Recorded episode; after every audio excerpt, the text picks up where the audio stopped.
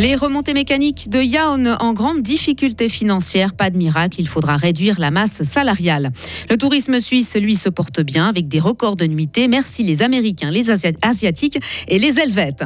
Le climat mérite d'avoir un fonds comme les routes ou les infrastructures. C'est l'avis des initiants et de quelques 130 000 signataires. Le soleil est de retour. Il va faire 9 degrés aujourd'hui. Le week-end sera dans l'ensemble assez ensoleillé, même si on attend par moments quelques gouttes et peut-être même un peu de neige. Vendredi 23 février 2024.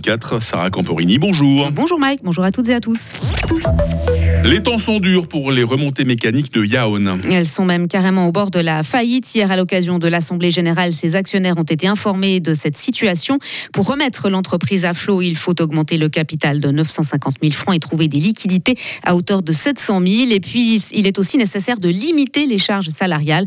Mais concrètement, comment? Thomas Robert, nouveau président du conseil d'administration des remontées mécaniques de Yaon.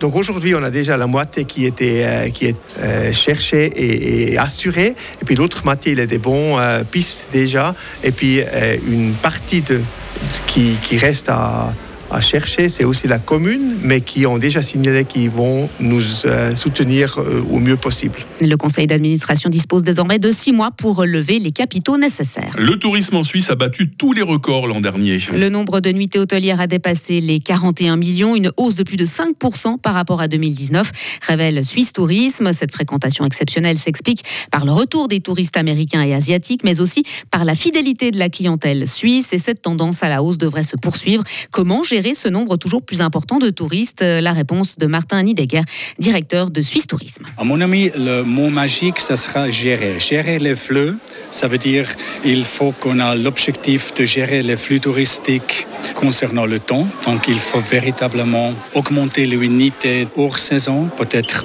automne. Pour nous, automne, ça sera une saison très très importante.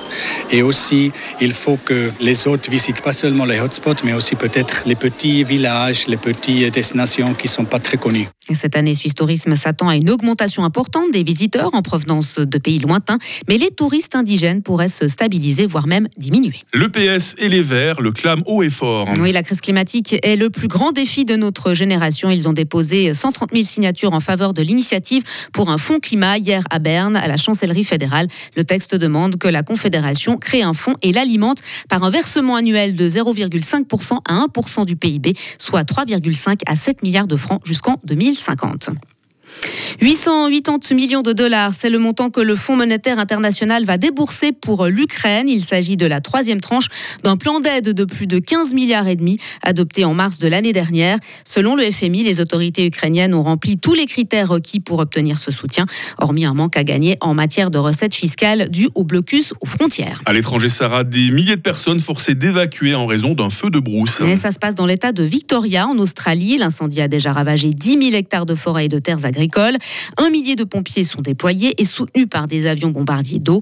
Le pays est confronté à une des pires périodes de feu de brousse depuis 4 ans. L'été noir en 2020 avait dévasté la côte et tué des millions d'animaux. On reste en Océanie avec cet hôpital dont les patients sont uniquement des kiwis. on ne vous parle pas des fruits bien sûr, hein, mais d'une espèce d'oiseau qui ne vit qu'en Nouvelle-Zélande. Jadis menacée, euh, la population de ce volatile au long bec est en croissance, ce qui a motivé l'ouverture de ce lieu qui lui est complètement dédié. Et puis euh, du foot hein, pour entamer cette page de sport avec un nouvel exploit de Servette. Hein. Oui, les Genevois se sont qualifiés pour euh, les huitièmes de finale de la Conférence League de football hier soir à Razgrad en Bulgarie.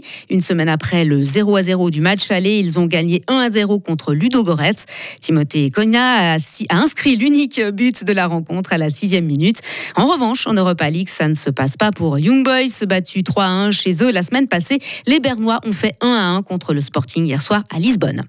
En basket, l'équipe de Suisse réussit ses débuts dans les préqualifications à la Coupe du Monde 2027. Hier soir à Saint-Léonard, les Suisses ont dominé l'Azerbaïdjan 72 à 53. Ils enchaîneront dimanche à Dublin par un match contre l'Irlande. Le vainqueur du groupe et le meilleur deuxième se qualifieront, qualifieront pour la prochaine étape de ces éliminatoires. C'est désormais officiel. 11 athlètes représenteront la Suisse lors des prochains euh, championnats du monde en salle. Hein. Oui, parmi eux figurent deux fribourgeois, Audrey Véro et Pascal Mancini. La Lacoise s'alignera sur le 800 mètres, tandis que le Sera présent sur 60 euh, mètres. Ces mondiaux se dérouleront du 1er au 3 mars prochain à Glasgow, en Écosse. Sarah Camporini signe toute l'actualité ce matin. On la recroise à 8h30. Retrouvez toute l'info sur frappe et frappe.ch. Radio FR. Quelle est la couleur du ciel? 8h05 sur Radio Fribourg, les dernières gouttes euh, vont tomber ce matin en montagne et puis on va profiter d'un temps assez ensoleillé. Euh, de gros nuages hein, vont se former euh, cet après-midi, des averses ne sont pas impossibles en soirée. les minimales, 1 degré à Bulle, 2 à Fribourg, 3 à Estavayer-le-Lac. Il fera cet après-midi 7 degrés à Romont, 8 à Fribourg et 9 à Payerne. demain samedi sera ensoleillé avec des passages nuageux parfois importants et peut-être aussi quelques averses. Il risque d'y avoir de la neige à 600 mètres le matin demain. température minimale 2 degrés, maximale 9 degrés. dimanche, euh, commencera euh, sous le soleil pour s'achever sous la pluie, maximum 8 degrés. Euh, nous retrouverons ce temps changeant la semaine prochaine encore. Vendredi 23 février aujourd'hui, 54e jour, les Lazars sont à la fête. Le jour s'est levé à 7h23 et il fera jour jusqu'à 18h.